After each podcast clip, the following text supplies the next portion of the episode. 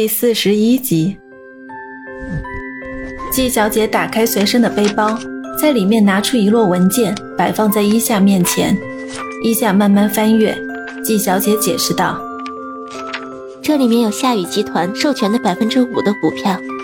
有人联系了我父亲，他让我把这个交给你。”伊夏猜到应该是李管家私下联系的，但还是心头一震。季小姐的父亲就是这家商场之前的老板，也是杨总生前好友。八年前，这家商场也面临过一次破产。就在形势严峻之时，杨总向媒体透露收购这家百货公司，并转让百分之五的股权来扩建商场，最终使得商场起死回生。但由于其归属权还在季家，肖华心怀不满。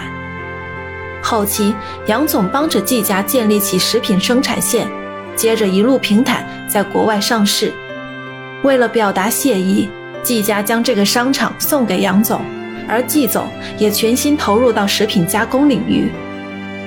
原来是这样，季小姐，真的太感谢你了，你真是我的恩人。不，应该说杨总才是我们的恩人，没有他就没有我们的今天。二人谈完了正事，一起喝着咖啡聊天，这才知道伊夏回国没多久，对很多事情都不是十分了解。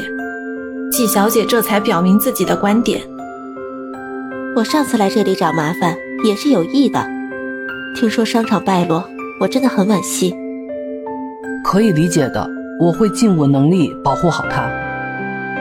小华是个可恶的女人，你要小心点儿。一下回到家中，脑海里一直翻滚着季小姐的话，总感觉她在暗示自己什么，可又一时想不出来。奇怪的是，她说见到商场如今这样很惋惜，又有意的去给商场制造麻烦，莫非是要让商场做出什么不好的影响吗？那不就是亲眼看到商场破产吗？我懂了。伊夏眼前一亮。大概猜到这差不多就是季小姐的含义了。拿起电话，马上打给安琪。安琪正与朋友在外面吃饭，见是伊夏打来的，找了个安静点的地方接听。安琪，以你现在的能力，可以动用多少钱？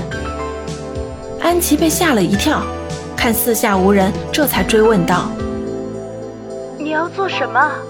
要这么多钱啊？”现在卖场总体业绩都在稳步上升阶段，在夏雨公司的大会上，一些忠实的老干部都很满意伊夏的表现，都给出了好评。事实说明是一夏救活了卖场，由亏损变成盈利，还增添了不少合作伙伴。最有创意的还得说是在商场游乐场所上提供出来的观赏台。不少地产商都会带着最新的楼盘模型和设计到这里来参展，这也是一夏当初为了融资设想出来的。这些人不做卖场生意，只有这样才能吸引他们加入。现在的夏新广场可算是一个金融综合体，把很多方面都想尽办法运用进来。肖华对这些并不买账，他的几次提款都遭到了拒绝。现在的商场对自己是存有戒心的，也逼迫肖华做出了最终的决定。最近商场业绩很可观呐，但是还是未能达成百分之三十的利润上涨。伊夏早就猜到他会用这个来为难自己，有什么招式尽管用好了。在这么短的时间里，营业利润上涨百分之二十二个点就已经很难了。再加上现在的口碑，相信三十个点并不难。再给点时间吧。公司里一些曾经跟随杨总的老部下都出来替卖场解围。别忘了，我们是做地产生意的，区区一家百货公司，有什么大惊小怪的？陈经理带着期望的眼神看着一下，希望他还有别的办法留住卖场。让所有人都惊讶的一幕出现了。一下从文件夹里拿出一个信封，上面写着“辞呈”两个字。会议室里鸦雀无声，一片安静。如果公司的决定是这样的话，我只有辞职了。辞职可以呀，你现在就走啊！一个商场的小主管，谁还能留你吗？扔下辞职信，伊夏转身推开会议室的门走了出去，头都没有回。陈经理想叫住他，却未能来得及。一时的冲动，等我去找他。见到这种情形，萧华没了主意，但他需要伊夏来辅佐春雨上位，需要伊夏的聪明能干来支撑起春雨公司。毕竟他不知道夏雨集团和春雨的渊源，只要稍加利用便可。向公司门外走去的伊夏，嘴角露出冷笑，拿起电话拨打了号码。计划可以进行了。果然不出所料，肖华约伊夏傍晚见面，伊夏同意找个地方谈谈，约好了一家餐厅，地点是伊夏找的，因为自己还没有吃过晚餐，所以想狠狠地宰他一下。一桌子的美味，可说是与价位成正比的。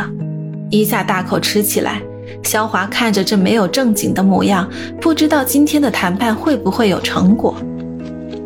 慢点吃，不够咱们再点。嗯，不用管我，你说你的，我吃我的。伊夏嘴里塞满了食物，他是出了名的吃货，这点很多人都知道。至于肖华要说什么，伊夏心中多少也猜到一点。还是那个条件。如果卖了商场，我可以让你来公司做企划部经理。听起来不错嘛。